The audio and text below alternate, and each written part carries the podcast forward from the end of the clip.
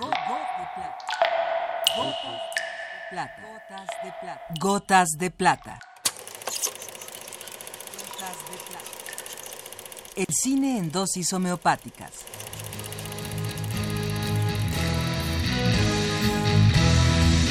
Con Carlos Naro.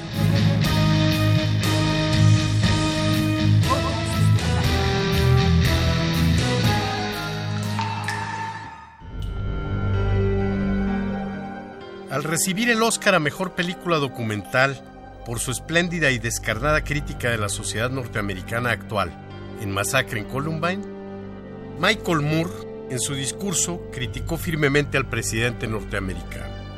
Algunos quisieran ver en esto una muestra de la democracia y el respeto a la libertad de expresión típicos de la sociedad norteamericana.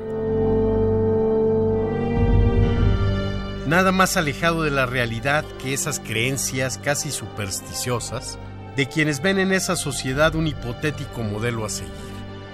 Hipotético e imposible, ya que en la definición misma de los Estados Unidos está clara su necesidad de predominio sobre los otros países. Y en cuanto a la libertad de expresión, recordemos la persecución macartista, específicamente su repercusión para la industria del cine, por la que muchas carreras quedaron truncadas y una famosa lista negra dejó sin trabajo a un gran número de talentosos, pero pensantes creadores cinematográficos. Michael Moore tiene también su historia de enfrentamiento con la censura, y en distintos campos, pues aunque su mayor importancia para nosotros está en su obra cinematográfica, y más específicamente la desarrollada como documentalista, tiene en su haber una larga y fructífera labor como periodista, en prensa y en televisión. Moore ha tenido dos incursiones en la televisión. En la primera, como comentarista sarcástico de noticias, experiencia breve porque la NBC decidió cancelar el programa. Años después, ya él mismo como productor realizó dos temporadas de una serie llamada aproximadamente La verdad atroz. Pero tal vez el más desagradable encuentro de Michael Moore con la censura es el que tuvo que enfrentar en su faceta de escritor político.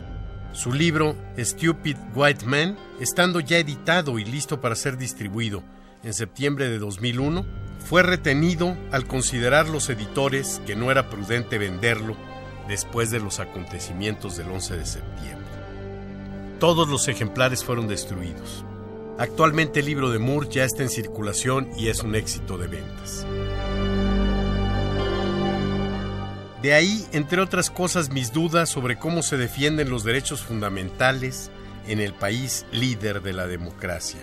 Y también de ahí mi seguridad de que Michael Moore, además de ser un estupendo documentalista, es un gran luchador social aliado a las mejores causas.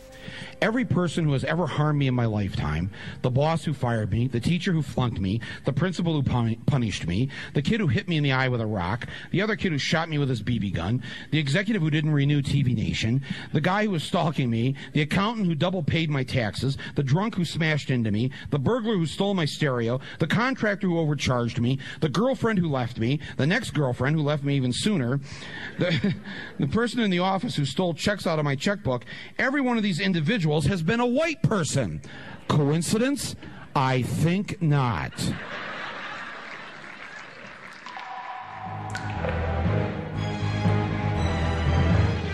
Hasta aquí la dosis de hoy. Gotas de plata.